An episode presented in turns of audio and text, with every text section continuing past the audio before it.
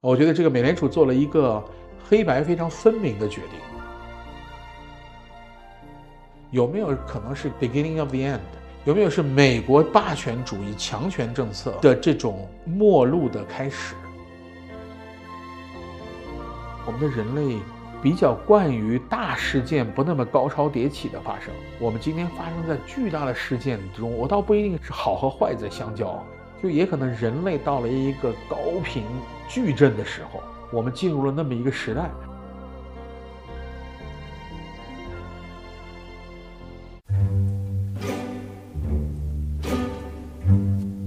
Hello，大家好，欢迎来到张小俊商业访谈录，我是小俊。这是一档专注描摹我们时代的商业文化和新知的访谈节目。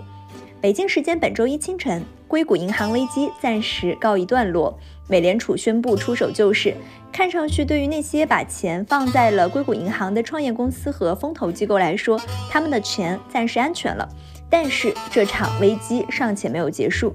这期节目，我和大家都非常喜欢的王怀南老师又聊了聊。他前面一个周末也一直非常非常的忙碌，在帮着各种创业的朋友一起取钱。我们聊了关于这场危机的一系列技术性问题，比如说成因、政府应对、硅谷银行特殊性与中国的纽带关系。同时，我们也探讨了未来风险传导的三个可能性。用他的话来说，这到底是 end of the beginning 还是 beginning of the end？end？Hello, Allen。我们上一期播客发完以后，评论区非常的活跃啊，听众反馈也很赞。听众在我的公众号私信留言说，让我多多请你做嘉宾，所以我要在这里非常热烈的发出邀请。谢谢，谢谢你，谢谢听众。我也没想到我们这么快就又在继续交流。对，我知道你这个周末非常非常忙，帮各种朋友处理硅谷银行这个事情，所以过去这个周末你是怎么度过的？特别有意思的是，我们生活在一个前所未有的时代。前所未有，第一是在我们身边发生的事件。有的时候可以用离奇两个字来形容。有的时候，离奇的事件虽然它发生了，距离我们自己很远，但是我觉得第二个角度是，离奇的事发生在我们的身边，跟我们的角度距离近到不可思议。嗯，我觉得最近的三个特别离奇的事儿啊，一个事情是 Chat GPT，咱们上次聊过一点，但是它的离奇的程度是，它估计比创始人 Sam Altman 自己的假设。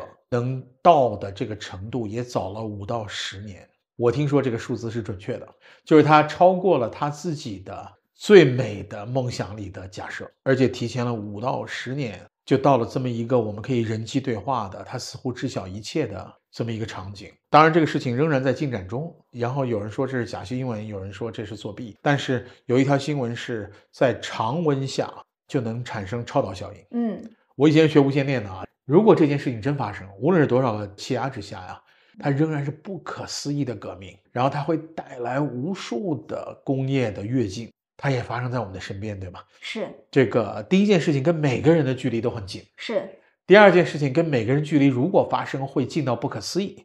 第三件事情按理说跟每个人的距离不那么近，但是它很近。就是一周之前，硅谷银行 Silicon Valley Bank 突然遇到了可能的挤兑现象。而在一天二十四小时之内就被美联储宣布这家银行关闭了，然后同时在中国时间周一早上大概六点到七点之间的时候，美联储说我们要去救这家银行的一部分。我觉得这件事情本身跟我们应该距离不那么长，但是其实距离非常近。嗯，因为中国的 VC 和中国接受了美元 VC 投资的创业企业。相当的比例把自己的钱存在了 S V B，所以当年最紧张的时候可能是周六和周日，大家惶惶不可终日，不知道自己的钱辛辛苦苦融来的钱是不是从此就没了。尤其是 F D I C，就美联储为了保护存款者的上限。只是二十五万美金，对，所以大部分人九十四、九十五、九十六趴的人，这个投资者都是在这个上限之上，所以九十五、九十六、九十七的人大概都会可能会被一次性的钱就没了。所以直到中国北京时间周一早上，我们才稍微喘了一口气。所以这里确实有很多的朋友的公司，有很多投资人的朋友的这个公司是把钱存在那儿的，存的额度都不小。所以咱们这个。确实遇到了巨大的问题，也确实遇到了爆炸性的事件，然后跟我们距离特别的近。嗯，过去这几天你们都在做一些什么样的事情？就其实能做的事情不多，因为你去申请去把钱拿出来，这个肯定都要做，对吧？嗯但是其实钱已经都拿不出来了。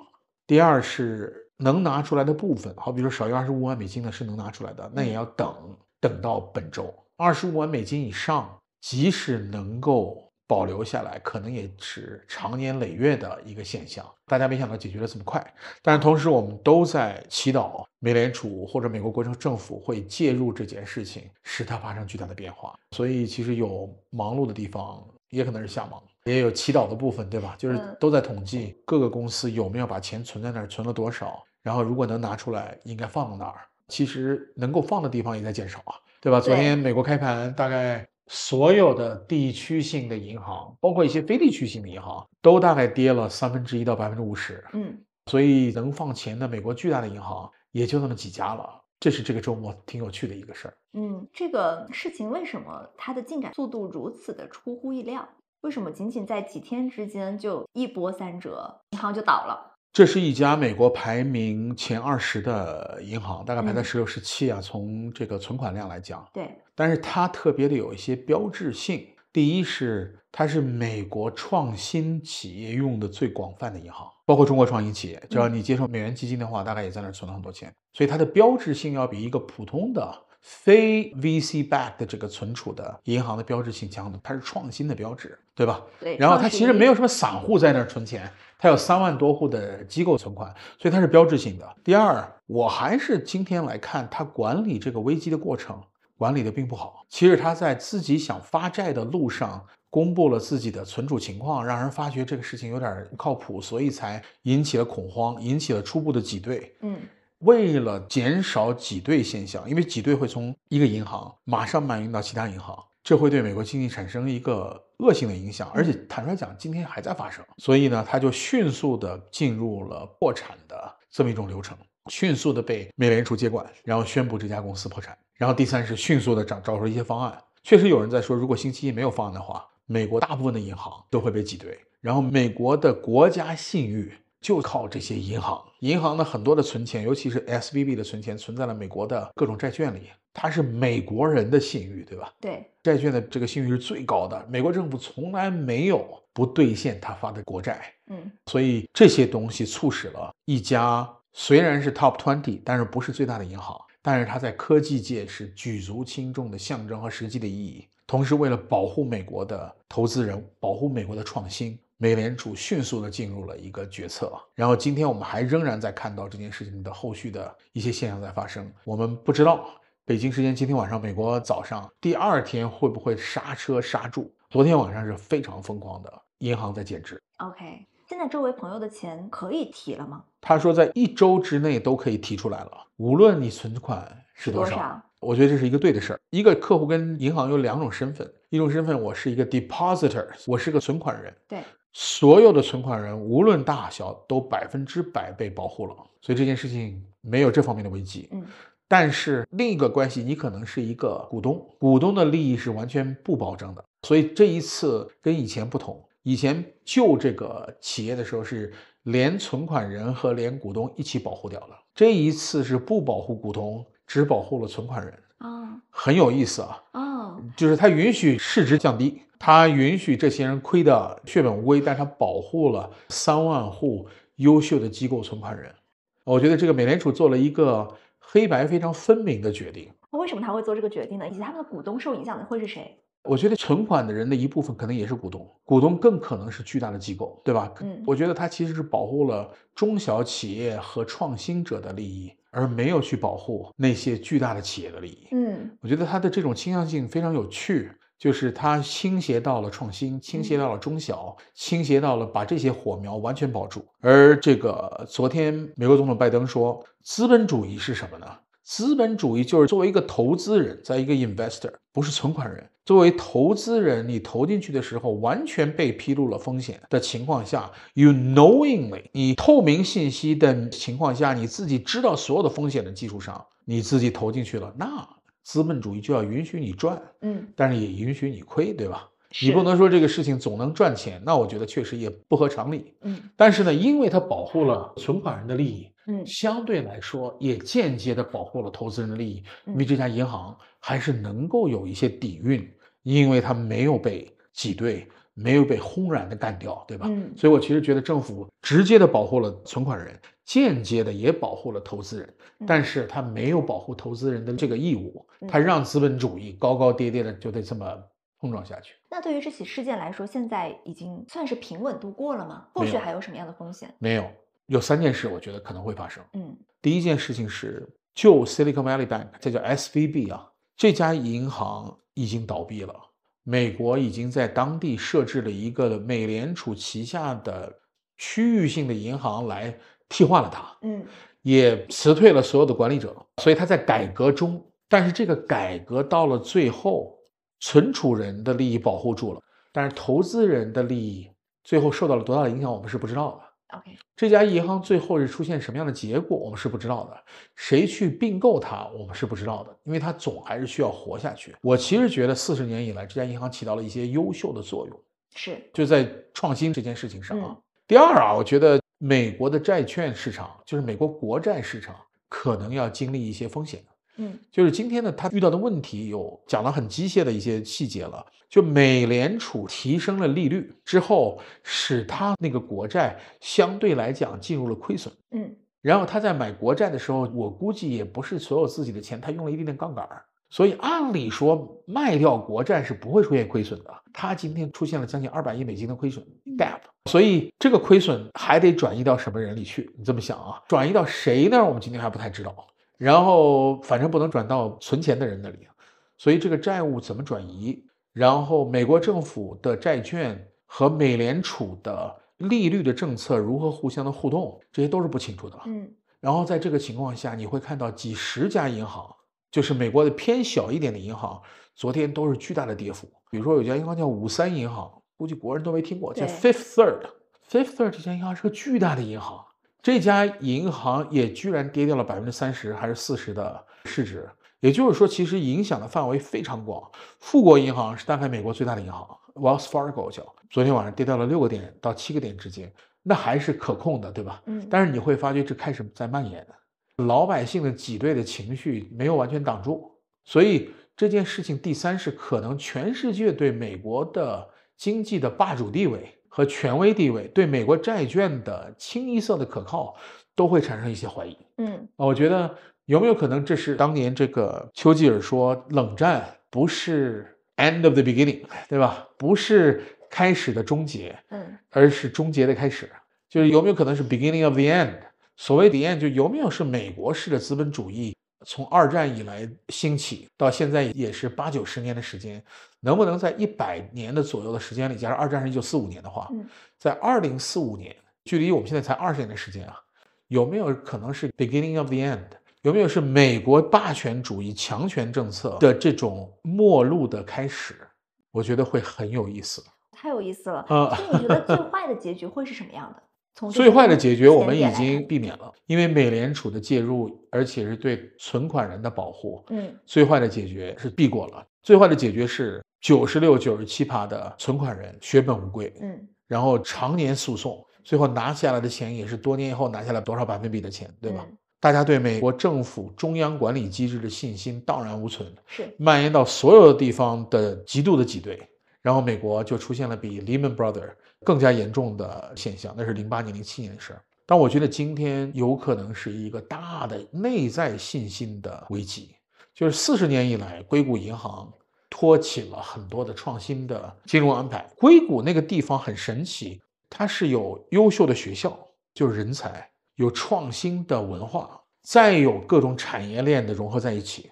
这个产业中间的一环就是钱，美国人大部分的钱都投在了硅谷。美国这些年来大部分的创新都出现在了硅谷和加州这个地方，包括咱们刚才说的那其他几个事件，ChatGPT 出现在硅谷，谷歌出现在硅谷，等等等等等等，这些现象的产生都和斯坦福大学、加州伯克利大学和人才和上下链条有关。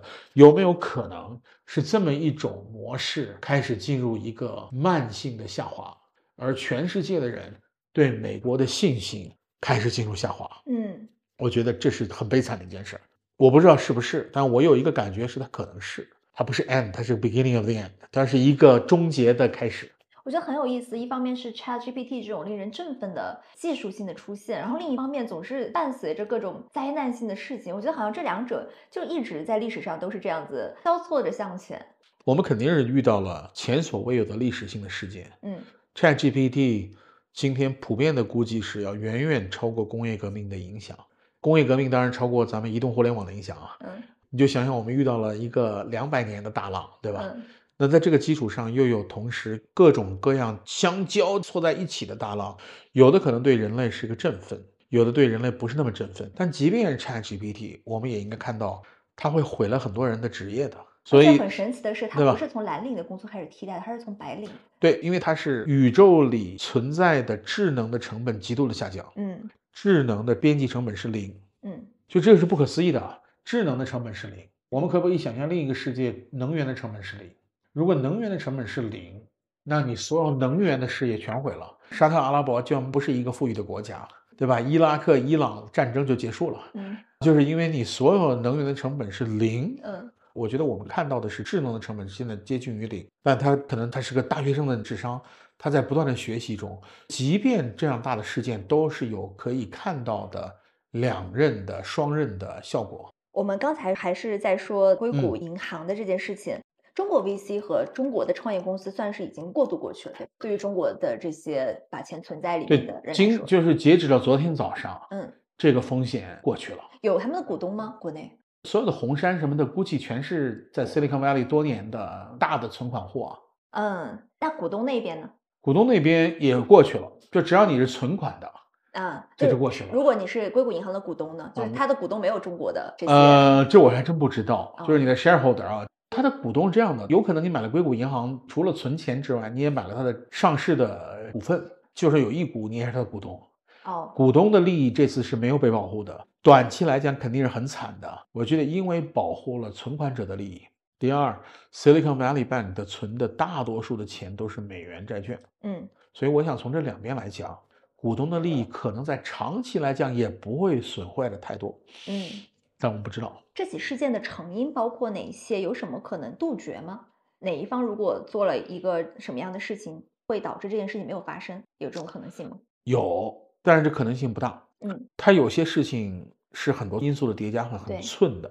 但是有一些东西，好比说，他没有把这东西存到年化一到两之间的二之间的美国政府的各种债券里，而他是留了大量的现金和大量的 commodity，比如说买了金子。那今天他提出来的时候，他还是会兑现的速度非常快，同时不会有这么大的亏损。嗯所以我觉得这可能性大不大？不大，因为买美元证券就是买了金子，对吧？因为它是政府的行为，它不会亏的，或者它不会失去价值的。但是你可能做的比它还保守一些，你就相当程度保这个避开这个了。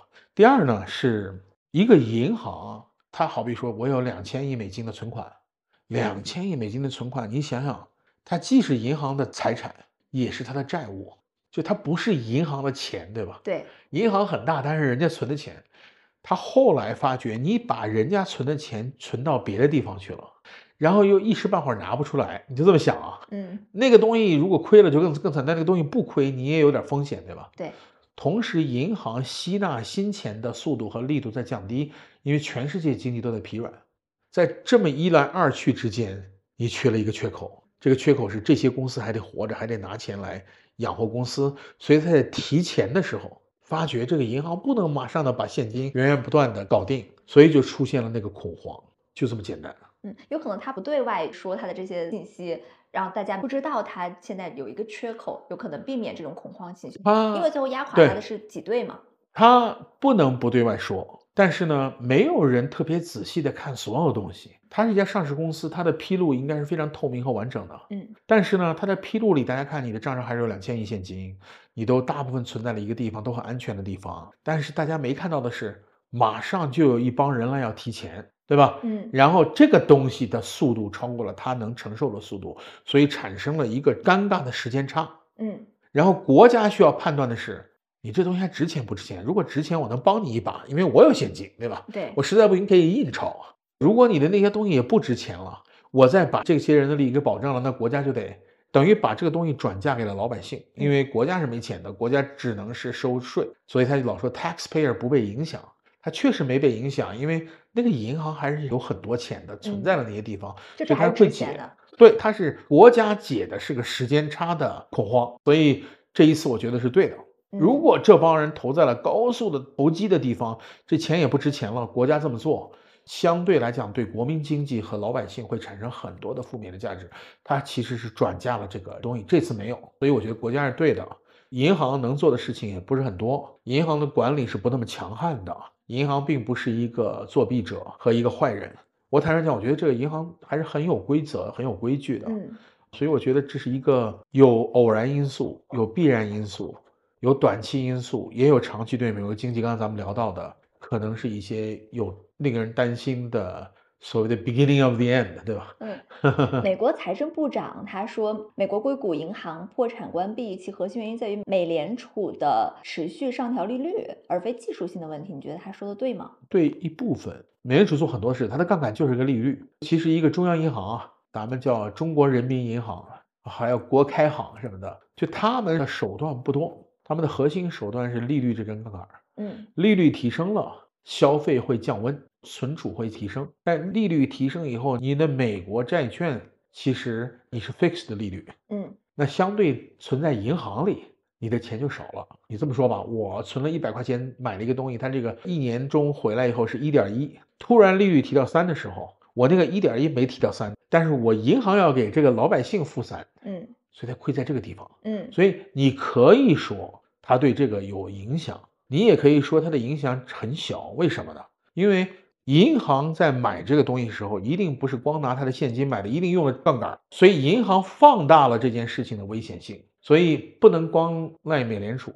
第三，美联储是个独立机构，虽然它是总统任命的，好比说耶伦就是今天的这个女的美联储的负责人，但是她被总统任命后是不听命于总统的，嗯。就跟美国最高法院大法官一样，他是 executive branch 执行这个政府总统来提名，legislature 就是像我们人大，他的两院来批准，然后他成了第三支，他不听命于任何人。但是他们互相之间的前置在于总统有提名权，别人有批准权，但是他提的人他有倾向性，所以耶伦他的中央银行的杠杆是他自己要下这个杠杆，中央银行的 Federal Reserve 它叫。美联储联储的政策对美国经济的影响还是非常大的。嗯，然后美联储其实有的时候在不同的人当美联储总的一号位的时候，有的年份是做的非常好，有的年份做的稍微有点过激。我个人感觉这一次提利率有点过激，但是呢，它不能解释所有的问题。那如果要问这个事情归因，就是错在何方？我觉得综合的因素还是这几年由于疫情和美国整体国力的降低带来的风险投资存进银行的钱的降低，带来的老百姓的信任降低，风吹草动他就去挤兑一把，老百姓指的这些小企业啊。然后呢，同时美联储做了一个稍微过激的行动，把这些东西所有的东西放在一起，就成了今天的局面。美国政府在老百姓心中的信誉，我觉得也是不高的。嗯。美国经历了从特朗普到拜登，两人总统都是七八十岁的年龄，都有很多的执政上的失误，都不是那种稳稳的拿住这家公司的前途的人。特朗普是一个信口比较直言的人，有的时候说的非常过分。拜登，我觉得脑力和体力都可能略逊一筹，所以他们的前任是奥巴马。是一个精力还是非常旺盛的人，是一个相对来讲执政上手感还是比较稳健的人，也跟这几年的政治比较不稳健有相关，所以它是好多好多的综合因素的造成。如果在那儿存钱的主力不是机构，而是散户的话，会更好吗？不一定，美国的散户比中国的散户可能定性还是稍微高一点啊。嗯，如果是几百万到几千万的散户失去了钱，这件事的影响会更大。所以我觉得没有好和不好。只是 Silicon Valley 站在今天的这个地方，它的象征意义大于它的实际意义。甚至硅谷作为创新的发源地，这个银行不叫别的，就叫 Silicon Valley Bank，叫硅谷银行。嗯，一切的一切，它放大了本来可能也存在的危机，放大了若干倍。说到硅谷银行，为什么那么多美元机构和被美元机构投资的创业公司都会把钱存在这家银行？为什么它有这么强的特殊的意义？它产生的时候就是要服务创业机构和 VC，嗯，所以它的产品都是为了这些公司做的。也就是说，你今天去花旗银行存款，你可能是有一些为个人和家庭做出来的产品，所谓的金融产品。硅谷银行的目的就是为了创新者和小企业做，嗯所以它的很多的产品都是为了这些公司来特殊的设计。嗯好比说，它可以帮你代发工资啊，等等等等这些事情吧。如果你是个企业，你会觉得它是最友善的企业，啊，它的服务也特别的好，然后它的形象也不是一个传统的银行，它也不在纽约的大高楼里上班，它的公司一看你还以为是谷歌呢，它也没有一个大写的字，它的小写它是 S V B 小写，它自己本身是亲民的，是创新的，是灵动的。嗯，它虽然是银行，但它又不像一个传统的银行，它不是那种一板一眼的银行。对对，它不是一板一眼的银行。它有什么对于创业者有什么低门槛的政策吗？还不是低门槛，它是产品为你而设计。好比说，它可以在你已经有了 VC 的投资，还没有收到钱的时候，它可以给你做一个过桥贷款。啊，他就想到一个企业的窘困的境，或者说需求是一个什么样的具体的场景。我知道，好比说三月底会来一笔钱，但是他现在不是还没来，但是你要发工资吗？他可以提供一笔贷款，等等等等这样的事情，其实蛮有趣的，对吧？嗯，所以，一个为创新而生存的企业，这个还是有很大的需求的。想想中国其实还没有这么一家企业，没有一个银行是这样的。我倒觉得中国可以成立一家这样类似的银行。嗯，这样说，硅谷银行至今天会还是一个好资产吗？有这种可能性吗？我觉得硅谷银行资产很好啊。硅谷银行其实投资投的非常的谨慎，基本上全是美国的国债，然后美国的国债和次生债，国债是国家自己发的，对吧？次生债叫 mortgage-backed security，MBS，MBS 是卖房子的人的开发商的债，或者说别人的债，但是它是用房产来 back 的。美国房产如果从长线来讲，还是一直在升值，所以买房产仍然是一个非常保护投资的地方。上一次是美国房地产在借款的时候借过头了，然后房地产在降价，借款的时候是用一个更加高的，好比说你们家房子值两千万，但其实最后只值一千万，但我借给你了一千五百万，有一千万卖了房子都补不了，所以呢，它是次生债，它是一个链接的第二步的债，所以他买的都是这两件事儿，两件事情的利率都不高，都是年化一到二之间，你就想他也不贪婪。嗯他是个挺中规中矩的好银行，我觉得这个传统需要继续，它的财产还是很坚挺。我倒是觉得中国应该从这受到启发，第一是怎么样更好的监管银行，但是我觉得另一个是怎么样银行为创新服务，嗯，对吧？咱们老说创新，银行其实没做啥让人觉得特别好的创新。这个刚才个说季节硅谷银行还会做什么来帮助创业公司或者 VC？好多，它的各种各样的产品啊。刚才我说的是过桥贷款，硅谷银行有自己直接投资，硅谷银行可以做 VC 本身。啊，硅谷银行有反向的成为 VC 的投资人，然后硅谷银行看的事情特别多的时候，它也能看出趋势来。硅谷银行真的是在美国人的创新生活中扮演了巨大的角色。嗯，所以他们说硅谷银行陪伴了创新，但是大家顷刻之间就抛弃了它。但是我觉得大家也没有抛弃它。这次美国做的是非常对的，我都不能说做的非常巧妙，但是做这个决定的机构和人和提升这个利率的人是一个机构。你可以说他做对了一件事，可能也做过激了一件事。在提利率上，我觉得做的过激了。所以你会把它在政府的债券里会出现银行要付给老百姓的利率提高了，但是国家的债的利率没变，这是要命的事儿。你从一个低利率的时候到高利率的时候，就会发生这样的事儿。如果从高利率的时候到低利率，反而你会赚更多的钱，嗯，给老百姓的钱会更低，那这些从硅谷银行拿出来的钱存去哪儿呢？最多就是我们的生存，企业的工资，这可能是最大的一趴。嗯制作、买产品，嗯，就是在公司的运营上。存钱存去哪儿？用什么银行来替换硅谷银行？存款拿出来以后，拿出来之后，今天只能是买大银行，就存在大银行。国内还是国内的是这样的，就是你融资融的是美金，对吧？嗯国内的银行是收美金很容易，出美金很难。如果假设说某某同学加入了一家公司，说要做 AI，收了一千万美金，把它全存到了招商银行，招商银行高兴的不得了，对吧？外汇进来了，但招商银行说你不能在外面发工资啊，我这个银行就进入内循环了。如果说我在硅谷还有五个工程师呢，我得发点工资啊，难上加难。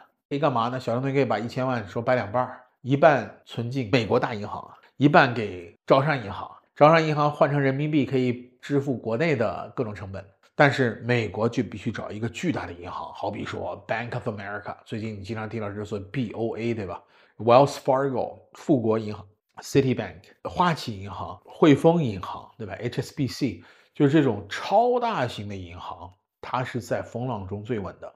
这波会给美国那些中小银行带来什么危机吗？美国中小银行昨天晚上已经发生了，已经发生了从股价上狂跌，还会蔓延？我不知道，我觉得今天特别关键。昨天是第一时间，大家会不会理性以以后说，好像也没有这么惨？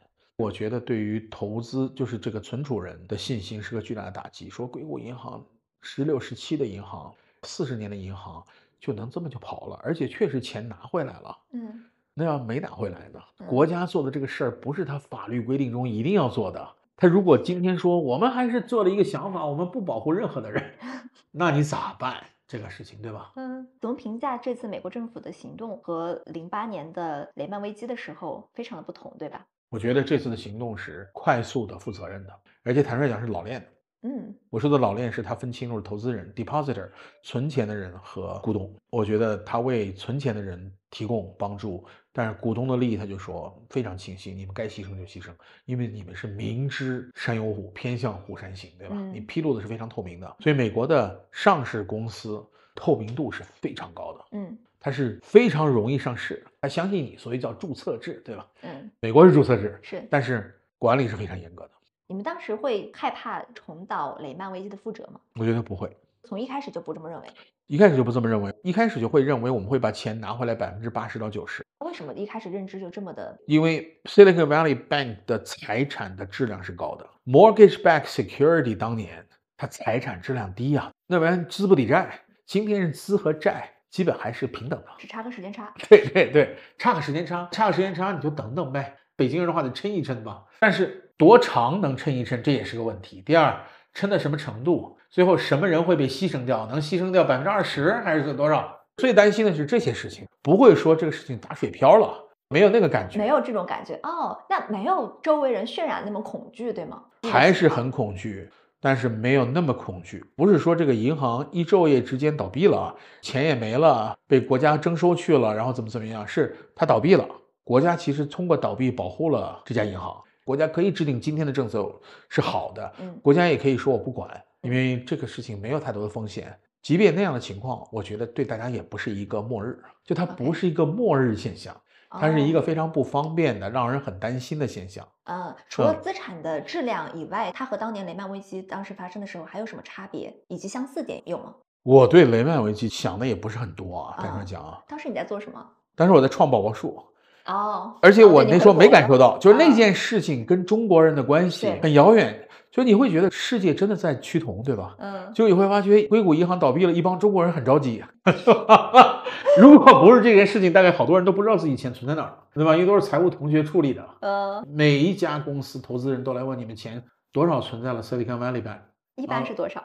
我不知道，我这个数字我也不知道，但是我知道很多。嗯，我们所有投资人都在问，马上打电话来说，你们有没有在这存钱？哪些投资机构能提前预警？有过提前预警，他们提前就觉得有挤兑的风险，然后提前告知了创业者。我所知，基本没有。OK，太快了，还是太快了，而且没想到。坦率讲，今天看来没有预警倒也没事，因为他存的钱存的还是很保险的。嗯，中国人民银行。我再说一个挺好玩的事儿啊，是美国债券最大的购买者哦，因为中国好多年啊是贸易顺差，嗯，然后你就想那些外币以美元为主，你知道政府也得投资对吧？政府是干嘛？政府是买外债，所以世界上最高等级的外债就是美国政府的外债，所以这个世界本身就是复杂多联的，但这一次它连接的是，你会感觉作为一个记者，你可能看到很多人在转发这东西。这为什么呀？是因为他们的企业或者他知道的企业接受了美元的投资，然后他们把钱存在了那里头。但是很神奇的是，我看热闹的投资人们，他们在这件事情上很少公开表态。为什么？我不知道。我觉得大家身在其中，你一定会为自己的利益奔忙。第一，他是没有精力来表态的；第二，他也没有必要去表态。你表什么态呢？是你说有信心还是没信心？它是一个白纸黑字，等到周一就结束。等到周一可能是好结果，可能是坏结果。然后，如果是坏结果，要要观察坏到什么程度而已。嗯，就是我觉得他们罕见的非常的安静在这件事情上。我觉得必须得安静。我也没有时间在周一以前聊这个事儿。我觉得嗯今天看这个事情看得比较清醒了、清楚了，我们才有一点时间可以稍微聊一聊。后续还会有什么预判吗？本周，特别是今晚，是一个非常非常重要的窗口。嗯我们要看这种担心和风波是不是在蔓延或者在持续。一边是挤兑，一边是投资人失去信心。昨天主要是投资人失去信心。嗯我觉得，如果这个事情再开始蔓延的话，它会对美国经济的核心的自信产生一些问题，然后全世界肯定会看到这些东西，所以全世界的一些信心也会降低。所以刚才我说，它是 beginning of the end 还是 end of the beginning？beginning of the end 就是终究它向着一个下面的东西滑过去，而我们看到的开始。也可能是 end of the beginning，就这个事情刚刚开始就已经结束掉了，所以我猜不会马上结束。但是这个礼拜，特别是今晚特别关键。嗯，为什么历史上的各种大的突破和这种灾难性的事情吧，嗯包括疫情啊，包括现在这嗯个事情，总是交错在一起的，是吗？我不知道，我没想过这个事儿，但我觉得我们今天见证的历史，是特别难得的一个人类的见证的窗口。嗯就刚才我说 Chat GPT，它至少要比工业革命要大。常温下的超导，这是一个多么巨大的事啊！嗯我也没见证过一个四十年的银行瞬间就倒闭了。实事求是讲，它就倒闭了呀。它也可能一个月以后又重新获得了新生，对吧？叫 New Silicon Valley Bank，不，它已经被接管了，啊对但是对吧？它有可能会被改造掉，但是它确实是太事情太大，发生太快。我觉得我们的人类比较惯于大事件不那么高潮迭起的发生。我们今天发生在巨大的事件中，我倒不一定是好和坏在相交，就我们历史好像到了一个大事件的节点，就好比说一两千年前耶稣诞生的时候的前后的那些事情，两百年前似乎是人类的大事件，就也可能人类到了一个高频矩阵的时候，我们进入了那么一个时代。Chat GPT 它后面的矩阵会连续的产生的，对，还是科技的进步，对，它不一定对所有人都友善，嗯，它有可能是冷酷的、冰冷的、对，对无情的，对，